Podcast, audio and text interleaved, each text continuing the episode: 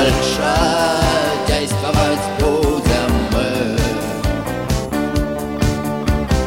Дальше. Здравствуйте, уважаемые зрители! Сегодня в гостях у меня очень интересный гость. Это владелец компании «Ростагроэкспорт», крупнейшего производителя сырков э, в России. А поскольку Россия – это крупнейший производитель сырков, то и в мире. И э, мы поговорим сегодня не только о рынке сырков, о компании «Ростагроэкспорт», но и о том, какой опыт жизненный имеет э, Борис Юрьевич Александров. Э, а он у нас э, еще с советских времен занимался предпринимательством и даже в 80-х годах три года отсидел за так называемую незаконную предпринимательскую деятельность. Борис Юрьевич, э, здравствуйте, спасибо, что пришли. Давайте, может быть, начнем с той с давней истории, э, когда в 1984 году вас э, осудили на три года. Ну, здесь немножечко пораньше нужно, мне кажется, это почему я стал заниматься бизнесом, или вас интересует именно этот Э, период? Нет, давай- давайте с самого начала. Когда вы начали заниматься бизнесом, Да, ну, я вообще-то в детстве был очень скромный парень. Э, Когда мне мама давала рубль на хлеб, я шел в булочную, и у меня дома не было час-два, мама думает, что такое? Идет, а я там зажал этот рубль, стою и стесняюсь подойти к продавщице. Так что вот, начало было такое. Но потом, видно, что-то случилось, и я стал очень активным человеком. И где-то со школы 7 лет был руководителем звена, потом пионерского отряда, подошел даже такой э, высокой ступени, как э, руководить пионерской дружиной в школе. Значит, чем я это завоевал? Э, Мы собирали металлолом. И три раза мы были победителями общешкольного конкурса по сбору металлолома, наш класс. Значит, первый раз, когда м, металлолом собирали, может быть, вы, ну, вы не помните, вы еще маленькие тогда были. Значит, раньше на улицах, я родился в Башкирии, в Уфе, раньше на улицах стояли такие колонки, которые качали воду. И вот э, был ремонт этих колонок летом, их все сняли, положили, а рабочие занимались э, э, ремонтом ну, тру- трубопровода. Ну, был перерыв, мы все, пионеры, собрали эти колонки, все снесли на школьный двор и вышли победителями. Значит, это была первая победа. Второй год мы победили. Это напротив нашей школы было трамвайное депо. И вы можете, знаете, трамваи останавливаются такими башмаками чугунными. Ну, мы навели порядок в депо, собрали все эти башмаки. Я не знаю, что было с трамваями, но мы заняли опять первое место. И третий, последний год, это, может быть, вы знаете, когда есть строительные краны, у них есть противовесы. Раньше эти противовесы были чугунные, где-то по 200, по 300 килограмм. это в каком возрасте вы делали? 7 лет где-то мне было, 7, 8, 9 лет, вот так вот. То есть это было 54-56 год. Я жил тогда в Уфе. И мы всем отрядом, а в противовесах были такие дырочки, мы туда канат, и всем отрядом эти противовесы стаскивали и э, в школьный двор. Ну, где-то на шестом противовесе нас поймали, ну, хорошо, кран не упал, там, по-моему, десяток был. Ну, и сказали, что меня больше к сбору металлолома допускать нельзя. Это может плохо кончиться. Ну, это как бы вот такая прелюдия, что есть энергия. А толчком было следующее. Я после института, я закончил первый Московский медицинский институт, и после института, отслужив в армии, я попал на суда за гранд-плавание на Сахалине. Ну и я был в Японии больше ста раз. Ну, представьте себе, Япония, 35 градусов, а мы все должны были тогда ходить в форме. Форма включала в себя полушерстяные брюки, э, куртка, фуражка, э, нейлоновая рубашка, галстук и такие на микропоре ботинки. И вот мы идем, представитель великой страны, в группе было где-то примерно 3-5 человек всегда, и вдруг видим, а у японцев перед портом такая улица, припортовая улица, и там магазинчики. Обычно э, магазинчики так, э, первое, перед этого домом магазин, а сзади живет семья. Ну и когда ты входишь в магазин, там такой электрический прерыватель, ты входишь, звенит, и они э, спускают, тебя принимают. И вот мы увидели в витрине стоит мечта сахалинского моряка. Это такие ботинки, так, остроносые, на небольшом каблучке, а внутри красная прокур. То есть не красные внутри были. Но это самый шик моды был по тем временам. Девчонки нас э, любили хорошо одетыми. Вот, и мы заходим туда, звонок, спускается хозяин, япошка. И говорит, нет, нет, нет, нет, русские, у вас никогда нет денег, уходите. А мы получали по тем временам один золотой рубль, ну, это примерно один доллар в день. И вот он нас выгнал, и как так? Нас, представителей великой страны, которая победила Японию, какой-то угу. япошка выгоняет, и я тогда сейчас слово дал, ну, сука, я когда-нибудь разбогатею, приеду, выкуплю твой дом и э, тебя выгоню. Так, это обещание сбылось? Да, э, оно сбылось наполовину. То есть я разбогател, значит, поехал выкупать этот дом, но уже на месте этого дома стоял такой где-то, наверное, 30 или 40 этажей торговый комплекс, ну уже тут не до выкупа было. Да. Ага, на, на комплекс уже не хватило. Да, на комплекс уже не хватило, японца не было. Я же не против комплекса, я же против этого японца был. Вот такой был толчок к бизнесу. Угу. То, есть, то есть некое желание подспудно доказать, да?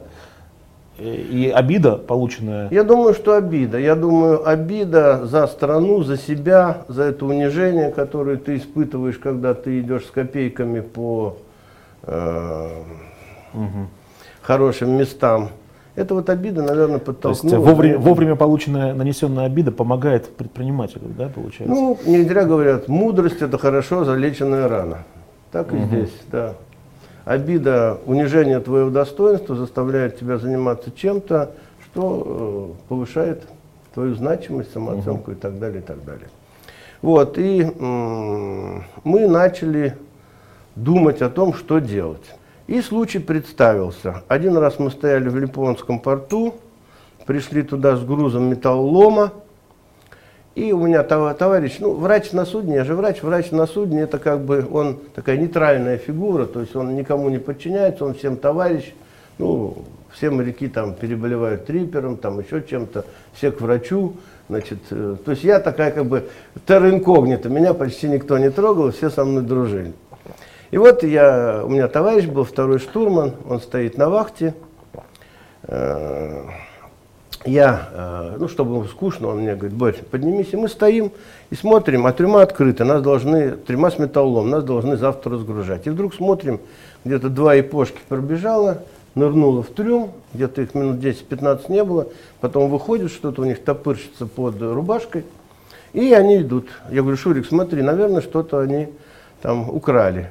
Ну, тут же даем вахтенному э, матросу, этих японцев останавливают, мы их начинаем спрашивать. А я к этому времени уже выучил японский язык. Ну, выучил это сильно сказано, я выучил где-то тысячу слов. Ну, то есть я спокойно мог общаться там, угу. где, как, почему. Ну, и мы стали их допрашивать, этих японцев. И они рассказали, что они, оказывается, смотали с электродвигателей, они смотали вот этот медный провод. Ну, электродвигатель там же медь, смотали, и они его сдают в, они его сдают в специальный магазин, где принимают металлолом. Ну, типа пункт приема металлолом, как у нас. Мы говорим, где этот магазин? Они сказали адрес. Мы на следующий день пошли в этот магазин, смотрим, все нормально. Там килограмм меди стоит 1 доллар. А, ну, я перевожу на доллар. А мы получали в день. И то, если ты больше 10 дней находишься за границей. Угу. Ну, мы тут же, когда приехали в Ванино, на, Саха... на Хабаровском крае, мы там грузились летом, а там свалка, там десятилетиями скапливались вот эти выброшенные моторы, там якоря, э, винты. И оказалось, что винты на судах, они из бронзы, а бронза самое дорогое. И мы, когда на стоянке там посылали мотористов, они нам отпиливали куски этой бронзы, от якорей там запасы, по-моему, на сто лет были. Мы, когда приезжали в Японию, сумочку, это там 10-15 килограмм, тут же шли, сдавали, вот они 15 э, долларов, ну тогда доллар где-то 200-300 йен. 15 долларов, а джинсы можно было купить за 3. Значит, покупаешь 5 пар джинс, а в Ване на их покупали по 150-200 рублей. Ну, 1000 рублей за 10 дней, по тем временам это были очень угу. неплохие деньги. Но городочек Ванина маленький, мы поняли, что долго мы джинсами не проторгуем. В это время у меня как раз заболел папа, и я уехал в Москву. И так получилось, что в Москве э, я оказался без прописки и без, э, так как прописки не было, никто не брал на работу. И мне пришлось идти э, подрабатывать грузчиком на завод «Кристалл». виноводочный завод. Я там работал грузчиком и увидел всю технологию приготовления водки. Я врач, э, знания по химии у меня глубокие.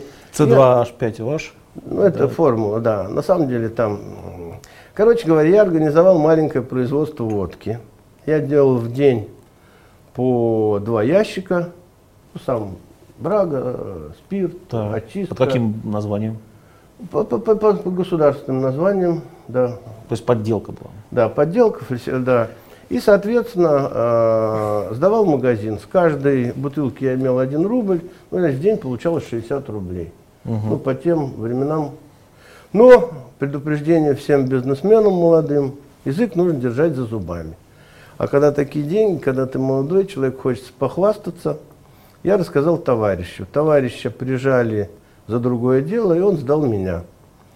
И, значит, меня посадили за 150, по 154 статье, это незаконное предпринимательство. Представьте себе, что такое камера в бутырской тюрьме. Ну, вот это вот ваша комната, она сколько, метров, наверное, 50? 20. Да нет, больше. Ну, неважно.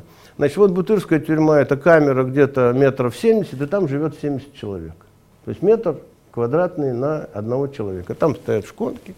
И вот ты находишься там среди 70 мужиков, которые, э, ну, здоровые. Кстати, я сидел в камере, где сидел Дзержинский, 136-й камере. Он тоже сидел в Бутырской тюрьме, но до революции.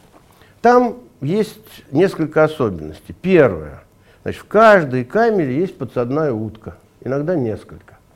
А так как люди долгое время находятся э, в замкнутом пространстве, нужно о чем-то поговорить. Люди-то в основном э, такие нормальные. Им нужно о чем-то поговорить, и вот они рассказывают, что они действительно сделали. Там, может быть, наследствие они отрицают, ведут себя по-другому, а в камере он пришел и рассказал. Ну, подсадная утка тут же стучит, их вызывают и рассказывают, что они делали. И многие на этом ломаются. То есть, ну, 90% признаются.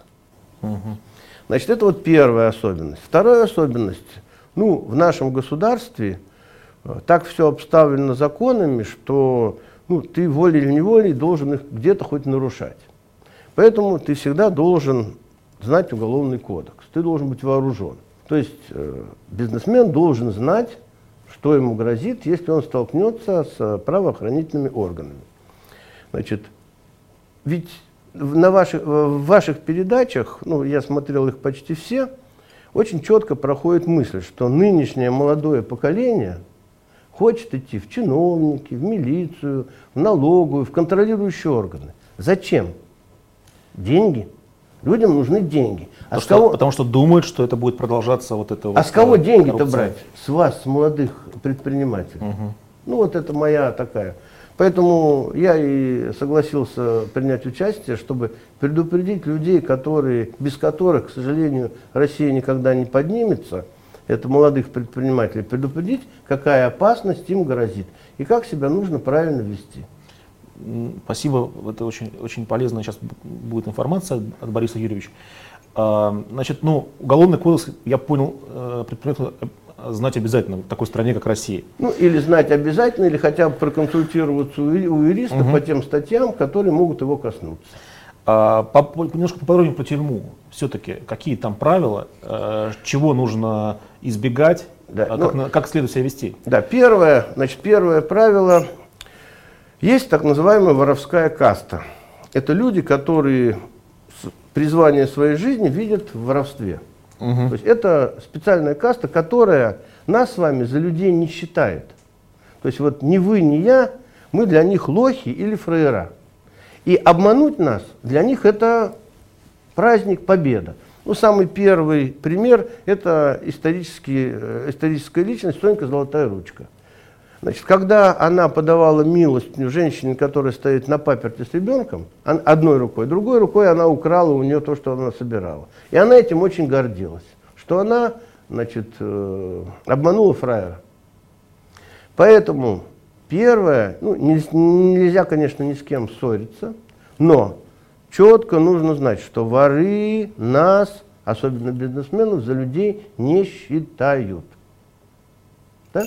Потому что ну, человек добрый, он думает, что все. А они, мошенники особенно, они так умеют подойти к человеку, втереться в доверие, что ты начинаешь им верить. Это вот как бы первое, основное правило. Второе основное правило.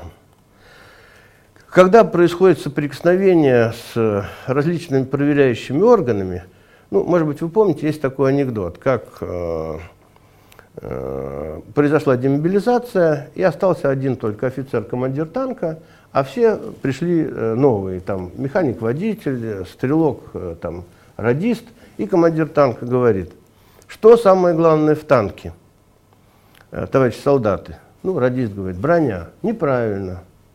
Там, второй говорит, пушка, неправильно. А что же самое главное в танке, товарищ командир? Самое главное в танке не ссать.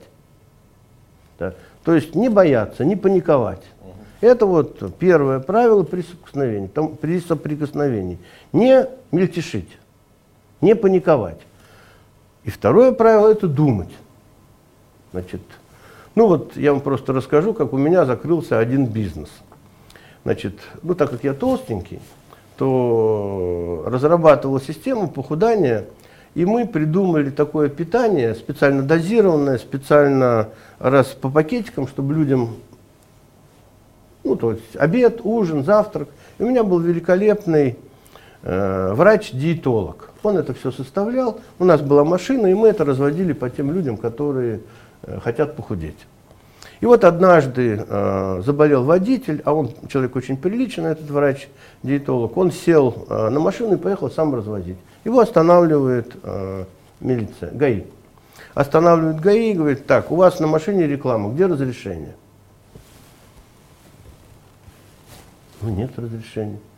Они говорят, о, все, значит, там, штраф, там, это самое, э, машину на штраф стоянку, угу. а у него полная машина, груженная э, вот этих вот э, товара, которые он должен завести по людям. И он говорит, ну возьмите денег и дает им 500 рублей. А это, оказывается, контрольная э, проверка. Угу. Его записали. Значит, дача взятки от 3 до 8 лет. Все, все зафиксировано. Человек неопытный, человек э, приличный. Короче говоря, ну, мы его в конце концов потом отбили, но он уже бизнесом заниматься не смог. Вот вам яркий пример соприкосновения, незнания закона. Хотя на самом деле штраф за то, что разместили рекламу в неположенном месте, всего 100 рублей. Угу. Ну, значит, два года вы были в следствии в Бутырской тюрьме, потом приехали на зону. Зона, да, чем, чем вот, отличается зона? Да, вот зона, значит, ну, у нас была так называемая красная зона. То есть там не воры держали власть, а там держали власть здоровяки такие, которых назначала администрация зоны, и они были бригадирами, там, старостами, вот они держали власть. И когда я приехал на зону, то это была Липецкая зона, а я не знаю, как сейчас, а раньше очень москвичей не любили. Всегда говорили так, прилетели к нам грачи, пидорасты москвичи. То есть всегда к москвичам было э, отношение отрицательное. И нас всегда старались засунуть в какие-то тяжелые цеха. А самым неприятным и тяжелым цехом это был цех по обработке корпусов моторов тракторов. Знаете, это вот, ну, куда мотор вставляется, вот эта чугунная такая штука, я уж не помню, как она называется, и ее отливали, а потом привозили на зону и шарашками это вот э, отбивали. Угу. То есть, представляете, это чугунная пыль. То есть 3-4 месяца работы, и ты зарабатывал туберкулез.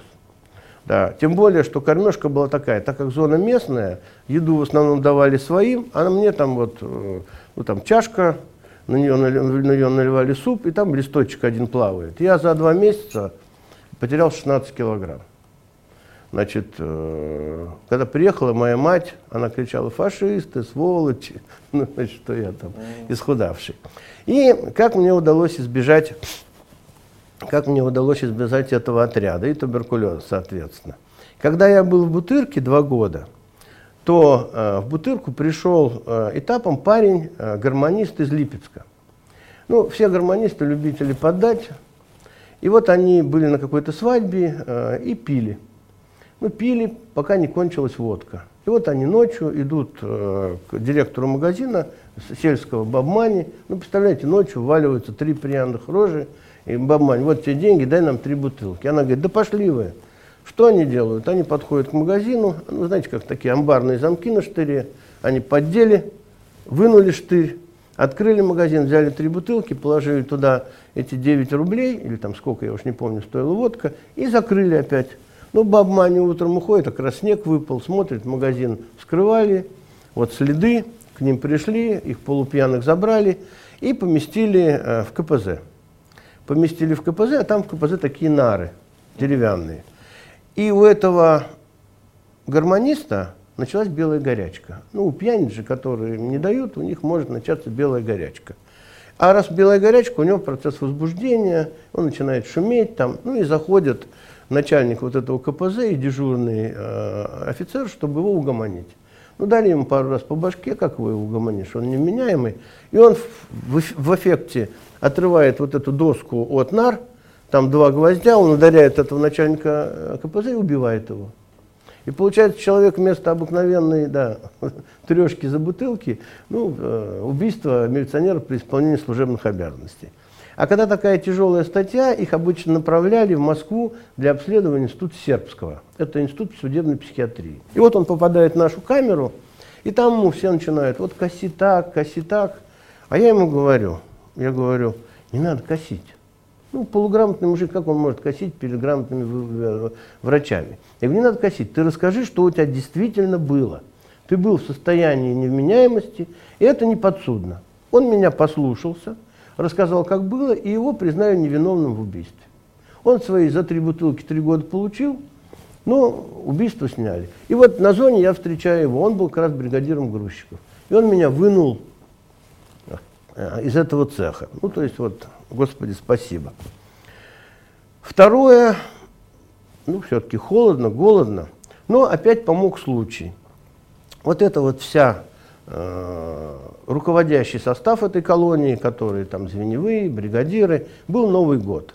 И они сделали самогон. Ну, там же сахар дают, хлеб есть. Ну, брагу, не самогон, а брагу. Заварили брагу, Выпили, ну а мужики все здоровые, что потянуло на любовь. Но какая любовь на зоне, там только первый отряд, всегда пидорасты, первый отряд на зоне. Но они выдергивают там одного, одного мужика, Катька его звали, значит, и все вместе с ним живут. И все заражаются венерическими болезнями. А куда деваться? На зоне же. Ну, все знают, что я врач. И говорят, Борь, спаси. Я говорю, ну как спаси? Надо делать анализ. Ну, мне тут же из стекла вырезают эти предметные стекла. Знаете, что такое предметные стекла? Нет. Ну, это такие стеклышки, где берут мазок. Угу. Значит, берут мазок, сверху закрываешь, ну, прокладываешь двумя спичками, прокрываешь другим, там заворачиваешь. И они, у них были всегда свои ходы на зону из зоны. Они вот эти мазки отправляют в Москву, а у меня мама врач-дерматовенеролог. Она ставит диагноз и покупает лекарства и засылает на зону. Я их всех проколол, пролечил, они все выздоровели, и я стал в шоколаде. Меня, э, уважаемый человек, меня поставили на выпуск продукции. То есть там схема какая? Когда, допустим, на выпуск и завоз продукции для Липецкого тракторного завода. То есть когда там заходит машина, сначала ее обыскивают солдатики, а потом она прошла, и вот здесь вот у меня был такой маленький кабинетик и окошечко. Я выходил, там пересчитывал, допустим, 40 вот этих вот э, ну, емкостей для мотора. И я давал им пропуск. Пропуск был подписан, конечно, не мной, потому что я же зэк. А, нам, у нас была руководительница женщина, но ей целый день сидеть там, она там выйдет за зону, чай попьет, там языки почешет. А я сидел. Но так как я сидел первый э, на входе, то через меня шел весь Греф. Греф это колбасы, ну, все, все водители на зоне подрабатывают. То есть они привозили колбасу, чай, там, допустим, купили они чай там, за 20 копеек, а на зоне продают за 2 рубля. Значит, вот этот греф шел все время между меня, они скидывали мне. А для того, Но чтобы... это все неофициально. Ну, конечно, неофициально. Mm. А для того, чтобы э, меня не поймали, я придумал следующее. Значит, у меня рядом с этим э, кабинетом стояла урна, приваренная. Я в этой урне сделал как бы двойное дно. Значит, э, урна первая, а сверху вот э, там окурки, все я как бы вставлял туда. А солдаты и урки, у них э, считается впадлу подходить, где там обоссано. И вот я делал что? Мне скидывали этот греф, я поднимал верхнюю часть, туда скидывал весь этот греф и сверху ложил и сикал. И когда были обыски, ну вы что, для солдата, где посано, это впадлу подойти. У меня там и полы, ну, все знали, что греф идет. У меня там и полы вскрывали, и эти столь, стулья э, там везде вскрывали, а найти никак не могли. Борис Юрьевич, А вы, значит, вышли в 88 году. Да где-то там 80, да, примерно 88 да. И как вы пришли вот к нынешнему бизнесу? Ну, ты выходишь, ну, во-первых, 4 года, э, 3 года выкинуты из жизни. Ну, то есть профессионально, конечно, ты, ну, врач, который не 3 года не работал, тем более я был хирургом, ну, это беда. И нужно было как-то выживать, а тут началась перестройка, и моя мама заложила в банке свою квартиру, ей дали миллион рублей за это, и мы издали первую книжку «Агата Кристи. Третья девушка».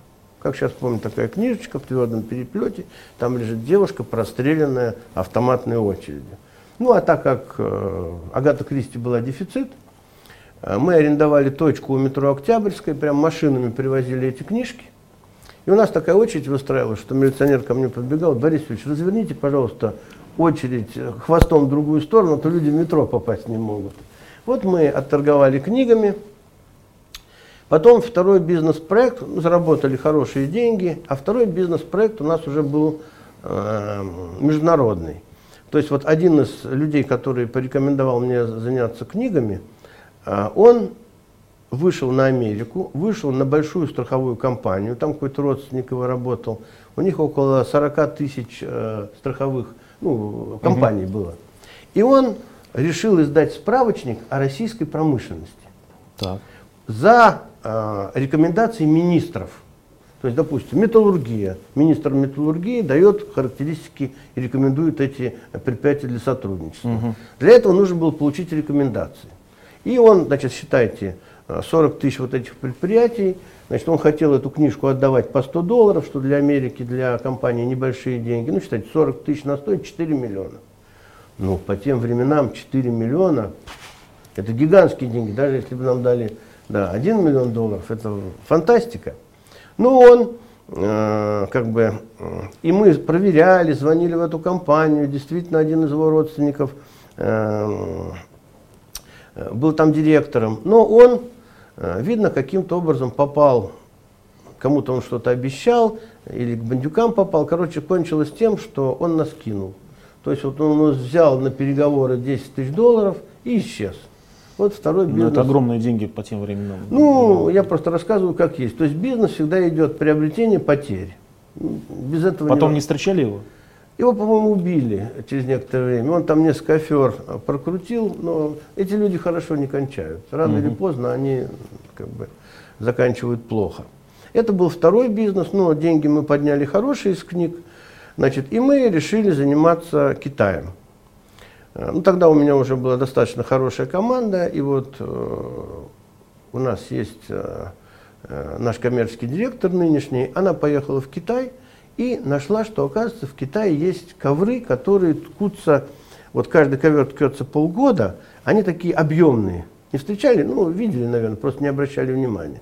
И вот мы объехали весь юг Кавка... Китая, собрали на три вагона ковров и на два вагона китайской мебели, вот с этой с. Ну, значит, и погнали в Россию. А, ну, мы отогнали через город Забайкальск, такой угу. город. А в это время было очень большое воровство на железной дороге. Вот официальные данные, что в Забайкальске за год украли товаров, э, ну и предъявили иски к железнодорожным компаниям на 4 миллиарда долларов. То есть воровство страшное.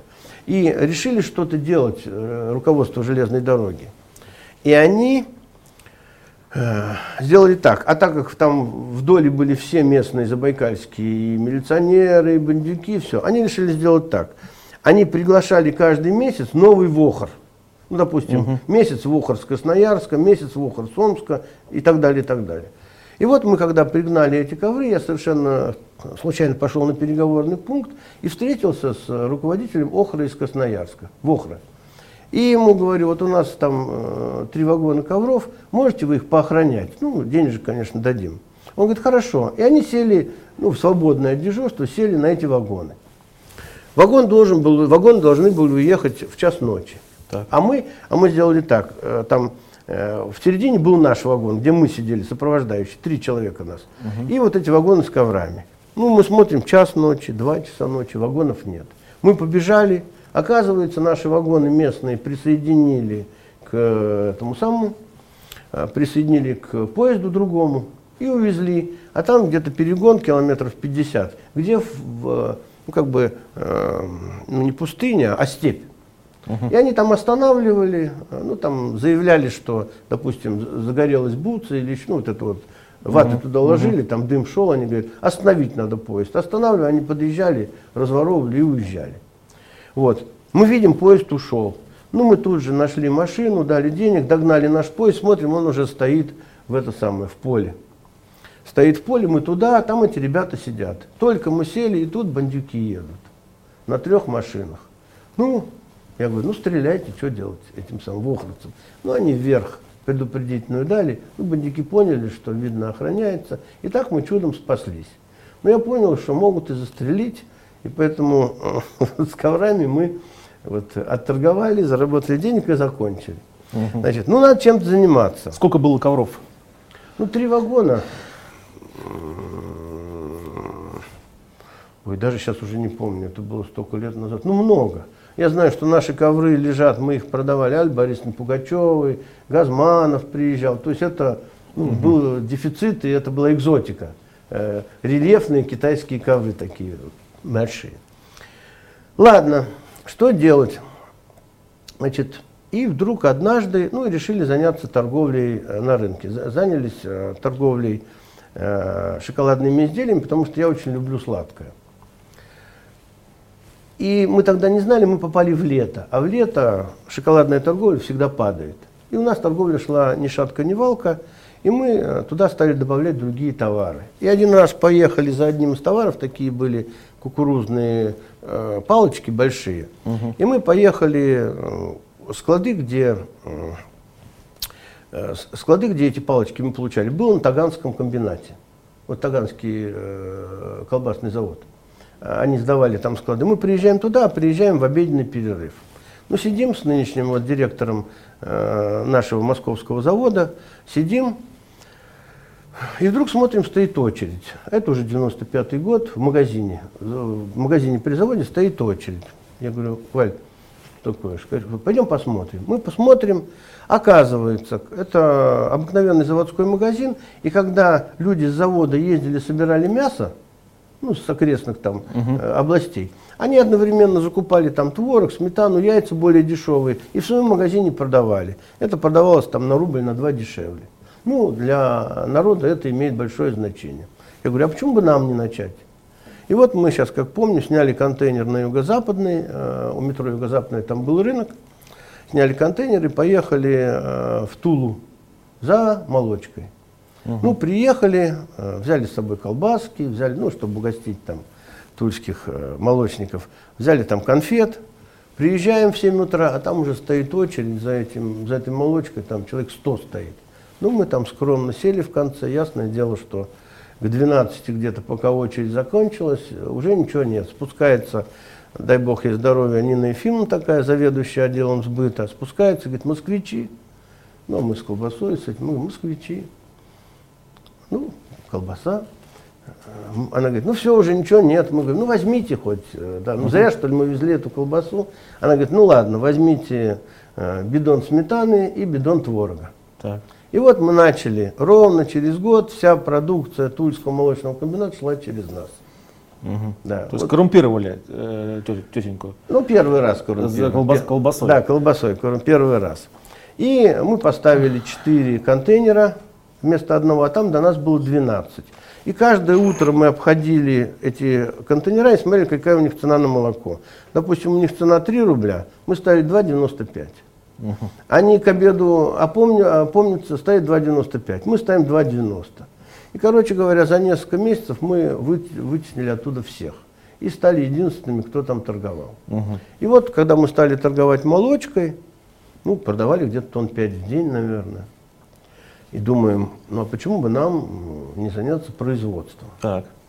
И вот э, получили разрешение, сняли э, одну комнатку вот там, где у нас сейчас московский завод, и начали э, производить э, сначала, по-моему, шоколадная масса и творожную массу.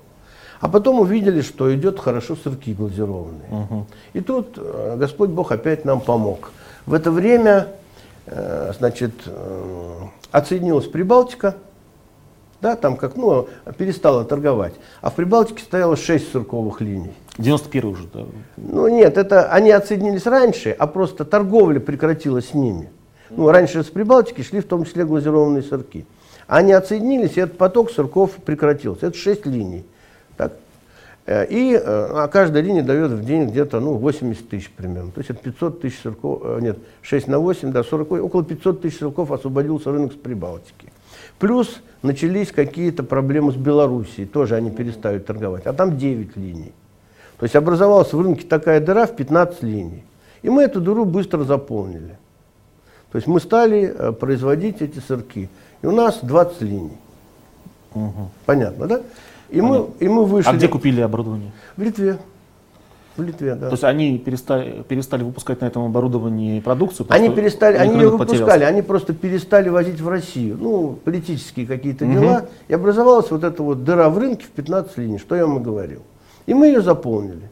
И потом, когда мы ее заполнили, мы уже никому не, не, э, ее не уступали. Но сейчас у вас 3 миллиарда рублей оборот годовой. Ну, 2011 примерно, году. да, примерно, да. да. Но мы сейчас выпускаем не только сырки, мы выпускаем вообще больше 350 наименований уже молочной продукции, и сметану, и творог. И ну, вот сейчас наше такое направление, это все-таки продукты премиум класса. Мгм. То есть Ну вот всё- вы запустили бренд БЮ Александров. да, мы запустили этот бренд, и неожиданно он, ну, мы-то планировали, а считается, что премиум класс это 2-3%. На самом деле это неправда. В Москве, может быть, потому что достаточное количество состоятельных людей, может быть, еще по какой-то причине. Ну, сейчас этот бренд занимает в сырковой, в сырковом секторе где-то 10%. Мгм. А А вот- остальное Ростагроэкспорт да, э, занимает. Нет, нет, это э, 10% это премиум класс. То есть вот эти сырки вытесняют другие. Не, я говорю, остальное у вас в продажах это э, бренд- Рос- Росагроэкспорт, да. И вот ребята даже просчитали, сейчас и больше может быть. э, вот этот вот сегмент премиум класса в Москве, он может быть и больше, чем 10%. Потому что все-таки Москва это концентрация людей. Ну, но у вас, по-моему, э, вот бренд БЮ Александров не, не сильно дорогой. Э, Нет, ну как не сильно дорогой. Если обыкновенный сырок стоит где-то 7-8 рублей в продаже, ну 10, то Александров стоит в продаже где-то 25-30 рублей. То есть это получается почти на 300% дороже. А, я просто редко покупаю сырки, мне казалось, что 20 рублей не так дорого за Ну, такой- на самом деле вы смотрите в корень, то есть мы сейчас говорим о премиум классе э, с небольшой разницей в цене. То есть 10 рублей или, 2, или 30 рублей, ну для человека, который зарабатывает 2-3 тысячи долларов или 1000 долларов, это, ну, он берет хорошее, но по 25-30 рублей. Борис Юрьевич, спасибо огромное, что, что пришли. Да. Э, Завершающая наша рубрика, пожалуйста, совет молодым ребятам. Да. Ну, во-первых, я не согласен, что это молодые ребята. Я начал бизнес в 40, в 40 я начал бизнес в 41 год, поэтому э, и молодые ребята, и взрослые ребята бизнесом заняться никогда не поздно. Поэтому совет всем. Первое, всегда нужно быть благодарным Господу Богу. Так вот, то, что мы живы, то, что мы можем что-то делать, это уже счастье. Вот это надо всегда помнить. Это первое. Второе, это вот тот э, призыв, который я вам рассказал в анекдоте, это не ссать. То есть бизнесмен должен быть отважным человеком и не паникующим.